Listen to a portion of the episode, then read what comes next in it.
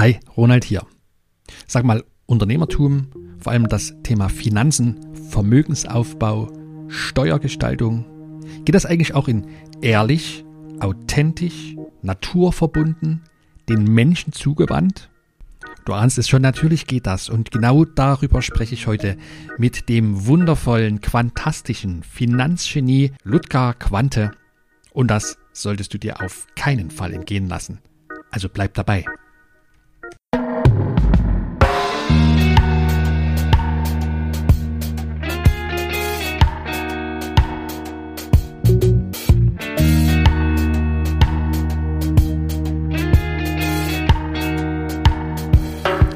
Herzlich willkommen hier bei Impact Makers, deinem Podcast für gutes Unternehmertum. Mein Name ist Ronald, Ronald Schirmer und ich bin dein Gastgeber hier im Podcast. Ich freue mich riesig, dass du heute dabei bist. Vielen, vielen Dank dafür. Und ich bin genauso dankbar für meinen heutigen Interviewgast. Ich spreche heute mit Ludger Quante. Ich habe ja im Leben noch nie beim Brettspielen so viel über Geld, über Menschen und vor allem über mich selber gelernt, wie auf einem Finanzseminar von Ludger Quante. Ludger ist im Jahr 1965 geboren. Er hat schon viele verschiedene Jobs gemacht. Vor ja nunmehr über 30 Jahren ist er als Selbstständiger gestartet. Zunächst als Handelsvertreter für Elektrogeräte. Doch das hat ihn nach einigen Jahren in einen Burnout getrieben. Und zwar zu einer Zeit, als man das Wort noch gar nicht kannte. Heute ist Ludger ein gefragter Sprecher und Trainer auf den Bühnen unseres Landes und er gibt mit seiner Crew Seminare rund um die Themen Finanzen, Vermögensaufbau, Steuergestaltung und da nach seiner Aussage alles mit allem zusammenhängt, ist in diesen Seminaren jeweils auch eine riesige Portion Persönlichkeitsentwicklung mit dabei.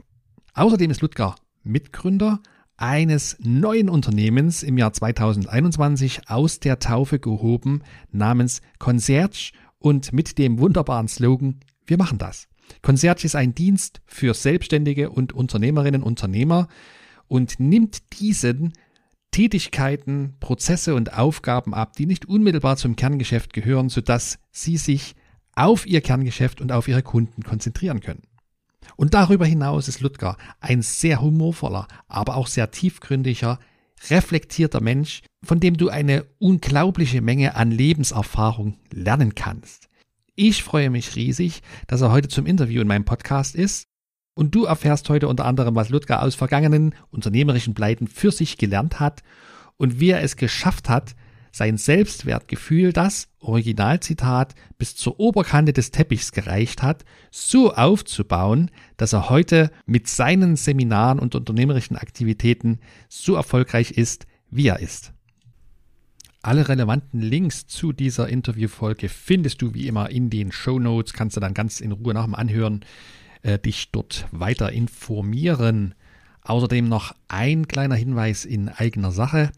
Wenn du in dieser Podcast-Folge feststellst, Mensch, der Ludger, der sprüht vor Energie, der ist mit Begeisterung bei der Sache, bei dem, was er tut, weil er es vom Herzen tut. Und wenn du selbst spürst, Mensch, diese Begeisterung fehlt mir gerade irgendwie in meinem eigenen Business. Sie war mal da ganz am Anfang, aber die ist verloren gegangen über die langen Jahre, über die Hektik und das Alltagsgeschäft.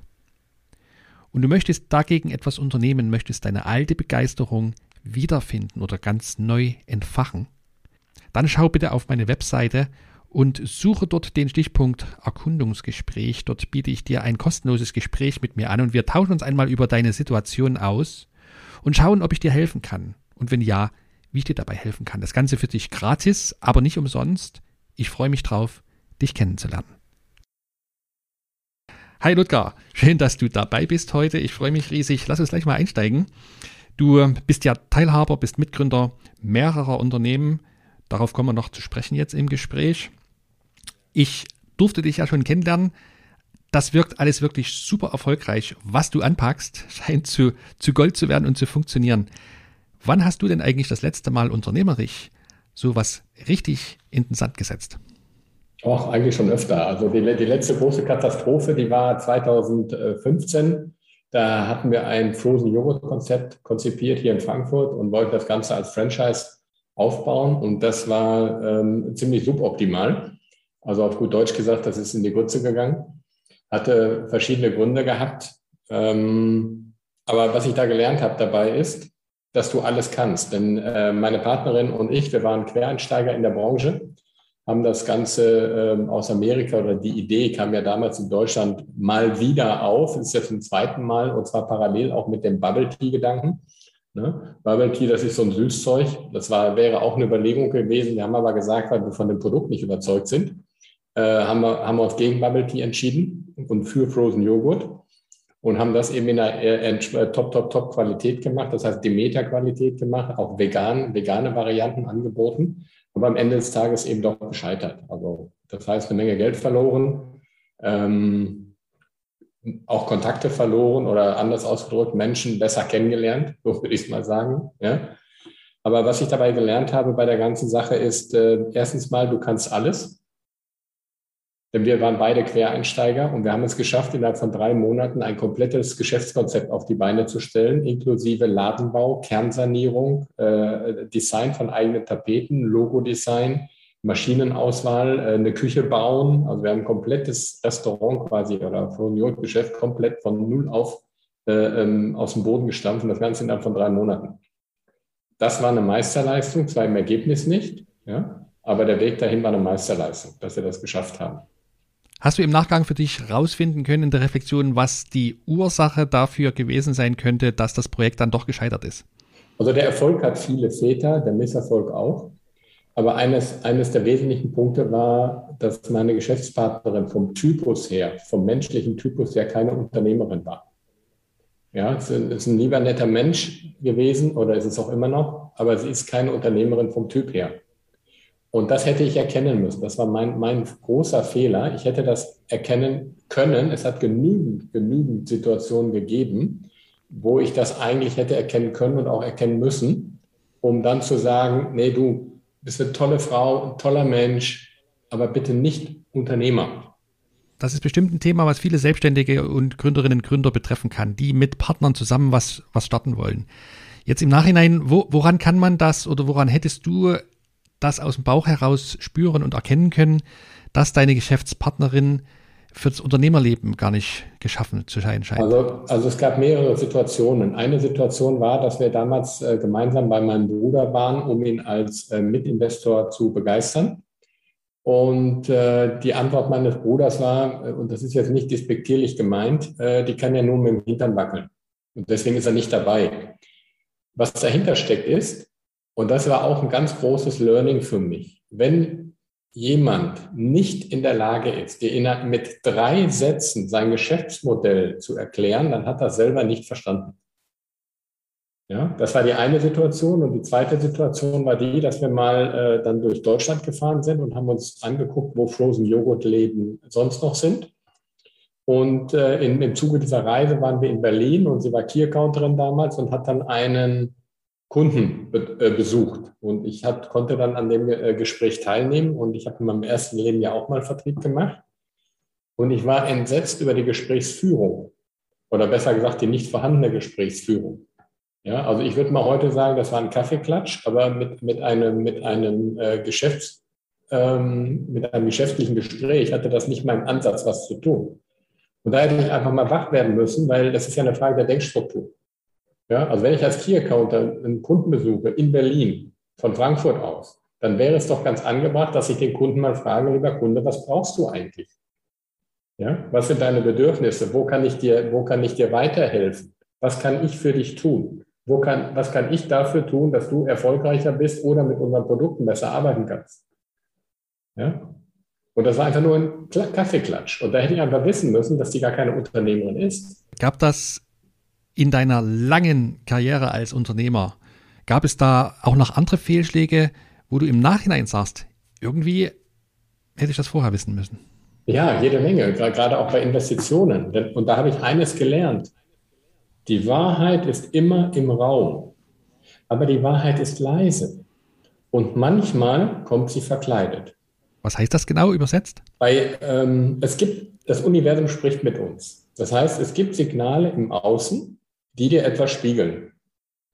Und diese Signale wahrzunehmen, darauf zu achten Ja, das ist die Kunst. Ich möchte mal ein anderes Beispiel geben. Ich war unterwegs, war bei einer Mutter besucht, die wohnt in Westfalen. Ich bin dann über die 44 zurück, dann auf die A7 bei Kassel. Und wenn man dann von Kassel Richtung Frankfurt fährt, dann ist, ist die sechsspurig, die Autobahn, geht schön den Berg runter, da kannst du richtig Vollgas geben.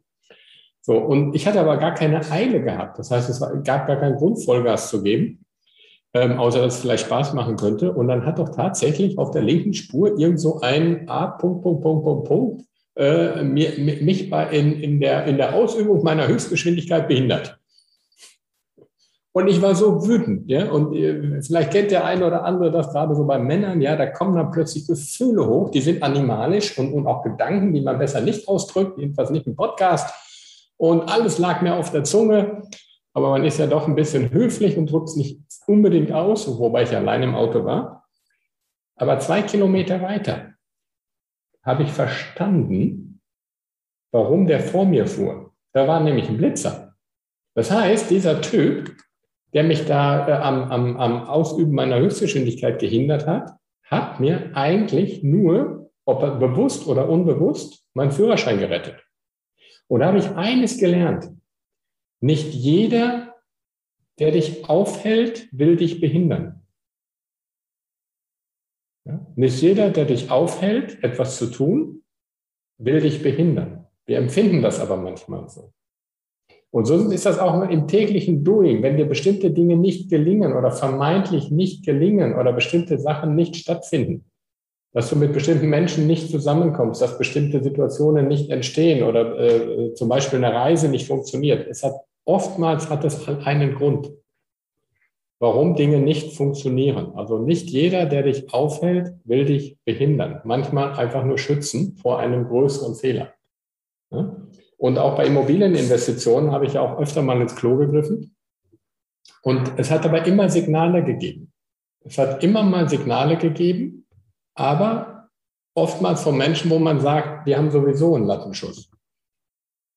Ja, und das ist die, das ist, das ist die große Kunst. Und das, auch das habe ich gelernt dass jeder Mensch, auch wenn, er, wenn, wenn du noch für noch so blöde hältst, trotzdem ist er für dich ein Spiegel. Trotzdem kannst du von ihm was lernen. Und oder dich warnen lassen. Ja? Die Wahrheit ist immer im Raum, aber manchmal kommt sie verkleidet. Sie kommt manchmal von Leuten, von denen du es nicht erwarten würdest oder wo, denen du nicht die, die Kompetenz zusprichst. Ja? Also besteht die große Kunst dann darin, das auch wahrzunehmen, ja, auf die innere Stimme zu hören, sozusagen, wenn ich dich verstehe. Ich, hab, ich, ich kann mich an viele Situationen heute noch erinnern und ich kann mich noch an mein Gefühl erinnern. Und dann kommt der Verstand, der Verstand und sagt, ah ja, aber guck mal hier, rechne doch mal rauf und runter, Excel-Tabelle hin und her. Der Verstand ist ein Verräter. Ja, die Situationen, wo ich eine Fehlentscheidung getroffen habe, die habe ich überwiegend aus dem Verstand heraus getroffen und mit den falschen Motiven. Ja? Und eines, eines der falschen Motive bei Investments ist Gier. Und das erlebe ich jeden Tag, die unendliche Gier der Menschen. Ich, meine, ich bin ja selbst auf meine reingefahren. Ist ja nicht so, dass ich das nicht aus eigener Erfahrung kenne. Ich kann das ja nachempfinden. Aber das führt zu nichts. Also es führt dazu, dass wir irgendwann mal einen Schrotthaufen haben in unserer Gesellschaft, weil, weil jeder nur sagt, ich, ich, ich, ich, ich. Lass uns mal gucken, wie du dagegen vorgehen willst oder was du für dich mitgenommen hast. Ich bin noch ein Stück zurück. Du bist ja seit locker 30 Jahren unternehmerisch tätig, selbstständig. Ja. Davor als, als Handelsvertreter und Verkäufer tätig gewesen. Hat dich dein Elternhaus eigentlich geprägt hinsichtlich deiner unternehmerischen Persönlichkeit? Und wenn ja, wie hat es dich geprägt? Naja, Elternhaus, ich meine, ich, ich, hatte, ich hatte physisch zwei Eltern, aber eigentlich waren wir immer alleine gelassen. Also die, die Prägung, die unternehmerische Prägung, ich weiß gar nicht, wo, wo die herkommt. Also ich habe ja, ich habe vier Geschwister, davon sind zwei selbstständig und drei angestellt. Und meine Eltern waren auch angestellt, öffentlicher Dienst, 9 to 5. Ja, also äh, von daher ist jetzt, äh, was das Thema Unternehmertum betrifft, von zu Hause mit Sicherheit keine Prägung da. Äh, die Prägung kam einfach daher ein Stück weit, dass wir sehr, sehr früh alleine unser Leben leben mussten oder dafür sorgen mussten, dass wir überleben. Und zwar als kleine Kinder schon. Da fing das schon an. Und ähm, das Thema Abschieben von Verantwortung gab es nie. Ja, du musstest immer gucken, wie du klarkommst. Also einmal mit vier, mit vier Geschwistern, aber auch mit, mit Eltern, die nicht so na, wie soll ich es mal sagen, eben äh, nicht das sind, was man sich als Kind wünscht, nennen wir es mal so, ohne, ohne meinen Eltern dann Vorwurf zu machen, denn letzten Endes waren die ja auch nur ein, ein Kind ihrer Zeit, ja, oder ein Opfer ihrer Zeit. So, und was ja auch noch dazu kam, ist, äh, die waren ja damals vom, vom, äh, vom äh, Elternhaus ins Ehehaus. Das heißt, so Persönlichkeitsentwicklung, Fre Freiheit, Freigeistigkeit, das gab es einfach nicht. Das war nicht da. Das, was da war, war Gehorsam. Ja, du hast zu funktionieren. Als Frau hast du zu funktionieren. Ja, als Mann hast du zu funktionieren. Das macht man so. Das ist so. Gewählt wird SPD, aber nicht, weil, nicht, weil man SPD toll findet, sondern weil der Chef SPD wählt. Und man will ja nicht anecken. Also, das kann man sich heute auch gar nicht vorstellen. Ne? auf jeden Fall an, andere Zeiten, andere gesellschaftliche Verhältnisse. Aber ich finde auch, auch das kann prägen, sozusagen im Negativ, dass, genau. dass Menschen für sich mitnehmen, okay, so will ich es vielleicht nicht, wie ich es im Elternhaus genau. erlebt genau. habe. Also von daher, die unternehmerische Prägung, die war jetzt äh, nicht aus dem Elternhaus. Also ich bin mir sicher, dass meine Mutter bis heute noch gar nicht genau weiß, was ich mache. Ne? das kenne ich. Das kenne ich. Ähm, war denn das, war denn das Thema Geld Du bist jetzt in der Finanzbranche tätig im weitesten Sinne. War denn das Thema Geld bei euch früher ein, ein Thema im, im, in der Familie? Und wenn ja, wie hat sich das ausgewirkt? Also Geld, Geld war immer ein Thema, es war nie da. Wobei das ja so nicht stimmt, sondern das Ausgabenverhalten. Und da möchte ich äh, vielleicht eine kleine Geschichte erzählen. Ich war, keine Ahnung, fünf, sechs Jahre, vielleicht auch sieben oder acht, ich weiß nicht mehr genau. Na, wahrscheinlich, ne, unter sieben, meine Schwester, glaube ich, war noch nicht geboren. Und ich saß dann eines Abends bei uns in der Küche. Wir hatten so eine Scheibchenvilla, so eine Arbeiter-Doppelhaushälfte, hatten eine, äh, so eine Ecksitzbank, äh, wo vier Kinder drauf passten, so mit so grünem Kunstleder bezogen und so mit Messingnägelchen. Und da konnte man als Kind so schön poolen an den Nägelchen, da kann ich mich erinnern. Und eines Abends saß ich alleine in der Küche bei meinen Eltern ähm, es gab so eine kurze Seite von der Bank und eine lange Seite. Und normalerweise, weil ich ja der Kleinste war, äh, saß ich mit meinen Geschwistern so wie die Orgelzeichen. Ja, und mein ältester Bruder saß vor Kopf. Und diesmal war aber niemand in der Küche, außer meine Eltern. Und ich saß auf der kurzen Seite. Es war, muss Abend gewesen sein. Die Jalousie war leicht runter. Es war schon dunkel draußen. Und ich beobachtete meine Eltern, die am Herd standen und sich mal wieder stritten. Und jeder, der Kinder hat, der weiß, dass Kinder unfassbar intuitiv sind. Ja, Kinder spüren alles. Die spüren die Bedeutung eines jeden Wortes. Die spüren die Bedeutung zwischen den Worten. Die spüren die Bedeutung unter den Worten. Die spüren aber die Bedeutung auch eines jeden nicht ausgesprochenen Wortes. Und so saß ich damals in der Küche, beobachtete meine Eltern, die sich stritten und ich habe die Welt nicht mehr verstanden. Ich kann mich nicht mehr an die Worte erinnern, meine Eltern, aber ich kann mich an meine Gefühle noch erinnern und an meine Gedanken. Und ich saß damals da völlig wie erstarrt und habe mir die Frage gestellt, warum tut ihr das? Warum tut ihr euch das an? Warum kauft ihr euch Sachen, die ihr nicht braucht, von Geld, was ihr nicht habt, um Leuten zu imponieren, die ihr nicht mögt? Mein Vater ist damals 45 Stunden die Woche arbeiten gegangen also hat er behauptet. Also er war auf jeden Fall nicht da. Meine Mutter 30 Stunden pro Woche und hatte einen sieben, äh, damals sechs Personen Haushalt, einen Hund und einen Garten zu versorgen. Und im Garten wuchsen aber keine Blumen. Dafür hatten wir kein Geld. Wir mussten ja gucken, dass wir uns irgendwie ernähren. Und damals war mir schon eine Sache klar, das kann nicht der Sinn des Lebens sein. Es kann nicht der Sinn des Lebens sein, dass man permanent arbeiten geht, von morgens bis abends und das Geld reicht nicht. Aber es war genug da. Meine Eltern haben ja nicht schlecht verdient. Die, haben ein, die hätten ein bürgerliches Leben leben können, wenn sie es gewollt hätten. Sondern es ging um den Umgang mit Geld. Ja? Und damals war das die Zeit der Haustürgeschäfte. Da hat man meinen Eltern ein Brockhaus verkauft. Also für die, die nicht wissen, was ein Brockhaus ist, geh mal ins Internet bei Google, druck mal 24 Stunden alles aus, was du findest, kleb das zusammen, dann hast du ein Brockhaus. Das ist so sinnlos wie Bauchschmerzen. Weil das Wissen ja nach drei Jahren komplett veraltet ist. Aber man braucht ja ein Brockhaus, damit aus den Kindern mal was wird. Damit aus den Kindern mal was wird. was ist denn aus dir geworden, wenn aus dir noch was werden muss? Und da habe ich mal gemerkt, wie Glaubenssätze funktionieren und wie man ganz bewusst Glaubenssätze den Menschen einpflanzen kann. Nichts zu fressen auf dem Tisch, aber Brockhaus im Wohnzimmer schon. Wir waren damals fünf, sechs, sieben, acht Jahre alt. Ich weiß es nicht genau. Ja? Damit die Kinder mal aus dem, was wir, wenn die mal ins Studium gehen. Und als sie dann, meine Geschwister, zehn Jahre im Studium, äh, zehn Jahre später im Studium waren, war das Wissen so veraltet, dass das, äh, das Ding noch nicht mal auf der Giftmülldeponie entsorgen konntest. Deine Selbstständigkeit bist du gestartet als Handelsvertreter, Handelsvertreter für Elektrogeräte. Das hast du eine Weile lang gemacht, dann nicht mehr. Wie kam es dazu, dass du mit dem Business aufgehört hast und äh, wie bist du dann zum Thema Finanzen und Versicherung gekommen? Also ich hatte, ähm, ich wollte, die Selbstständigkeit wollte ich schon immer mal haben. Ich wollte damals, als ich meinen ersten Job nach der Ausbildung habe, da habe ich für einen äh, großen Feuerlöscherhersteller gearbeitet, der sowohl Feuerlöscher als auch Gartengeräte produziert hat. Und äh, damals wurde ein Verkaufsgebiet am Niederrhein frei und ich war damals 24 Jahre und habe gesagt, das will ich machen. Ja, ich war schon zwei Jahre in einem Unternehmen, habe gesagt, das, da habe ich Lust drauf, das will ich machen. Ich finde die Produkte gut, ich finde das Unternehmen gut. Äh, und dann haben die gesagt, naja, Quante, Sie sind zu jung. Und da war ich echt sauer. Im Nachhinein weiß ich, die hatten recht. Und da habe ich gesagt, okay, wenn ich für euch zu jung bin, gehe ich zu jemand anders, wo ich nicht zu jung bin. Ne? So, und ähm, dann habe hab ich mich erstmal ähm, äh, beim Kochtopfhersteller beworben, war dort dann erstmal so Lehrling im Außendienst. Innerhalb von sieben Jahren war ich dann Verkaufsleiter dort.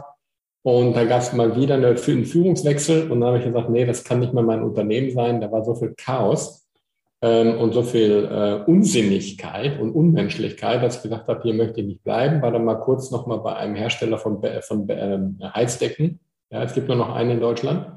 Und dann war ich auf einer Messe und dann hat man mir eine Handelsvertretung angeboten. Ja, das war, kam der Wettbewerber auf mich zu und sagte, Herr Quante, pass mal auf, wenn ich Ihnen heute eine, äh, eine Handelsvertretung anbiete, dann sagen Sie doch nicht nein, oder? Habe ich ihn angeguckt und habe gesagt, nein. Gut, dann kommen Sie mal morgen in die Firma. Ja, der Chef weiß schon Bescheid, der Unternehmer. Und dann war ich am nächsten Tag in der Firma und war plötzlich Handelsvertreter, von jetzt auf gleich. Ja, und dann habe ich das mal drei Jahre gemacht. Und dann kam so eine Situation, ich war damals, glaube Anfang 30. Und äh, irgendwann kam so eine Situation, wo ich, mal, wo ich mir überlegt habe, sag mal, Luke, wenn du das, was du jetzt machst, so wie du es machst, für den Rest deines Lebens machst, und irgendwann, wenn es dann vorbei ist, so in der letzten Minute hast du noch mal Zeit zum Resümieren, also bevor du den Deckel zuziehst, hast du noch mal eine Zeit zum Resümieren. Was hast du in deinem Leben geschaffen? Wem hast du geholfen? Also ich meine wirklich geholfen. Ja? Was trägt deine Handschrift und was bleibt, wenn nichts mehr bleibt von dir auf dieser Erde? Und da war die Antwort verdammt dünn. Nichts. Außer ein kleines Sparbuch. Für damalige Verhältnisse würde ich mal sagen, war es vielleicht ganz okay, aber aus heutiger Sicht würde ich sagen, das ist äh, Peanuts. Ja, außer ein Mini-Sparbuch wäre nichts geblieben. Und dann habe ich mir die Frage gestellt, okay, wie lange willst du das denn dann noch machen? Und die Antwort war sofort gar nicht mehr. Am liebsten gar nicht mehr. Weil ich sagte, okay, jetzt weißt du, was du nicht willst, aber dann, dann, dann erzähl dir mal, was willst du denn? Und da bin ich ein großes Loch reingefallen. Ja? Ich wusste, was ich nicht mehr wollte, definitiv nicht, aber ich wusste nicht, was ich wollte. Denn um zu wissen, was man will, muss man ja auch seine Alternativen kennen. Und meine, mein Selbstbewusstsein damals war äh, knapp, knapp unterhalb der Teppichoberkante. Ich konnte mir überhaupt gar nicht vorstellen, dass andere Menschen, andere Unternehmen Interesse an mir hatten. Dass ich ja auch vielleicht doch ein bisschen was kann. Ich, kann, ich konnte ja nur verkaufen. Ich hatte ja noch nicht mal ein Studium. Ich habe ja noch nicht mal Abitur. Wer bin ich denn schon? Dann habe ich gedacht, naja gut, das willst du nicht mehr machen, dann, naja, vielleicht gehst du dann zu den Großgeräten. Also ich habe Kleingeräte verkauft, ja, und Großgeräte, da weiße Ware damals genannt, Waschmaschinen, Trockner und jetzt Gedöns. Da gehst du halt zu den Großgeräten, zu den großen Herstellern, Miele, Liebherr, äh, Siemens, AEG, die Alteisengesellschaft. Ähm, da gehst du in den Großen und gehst da in den Außendienst.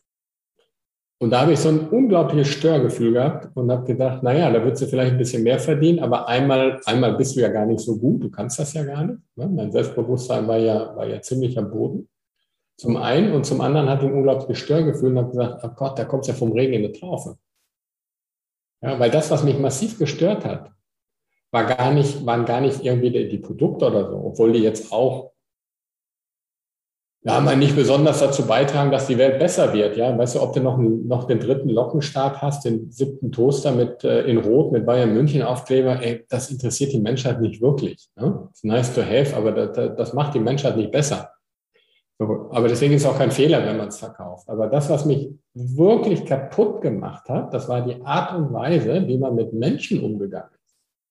Das hat mich so fertig gemacht auf den Vertretertagen. Das war so unmenschlich, so unglaublich unmenschlich, mit Menschen zusammenzuarbeiten, die Menschen verachten.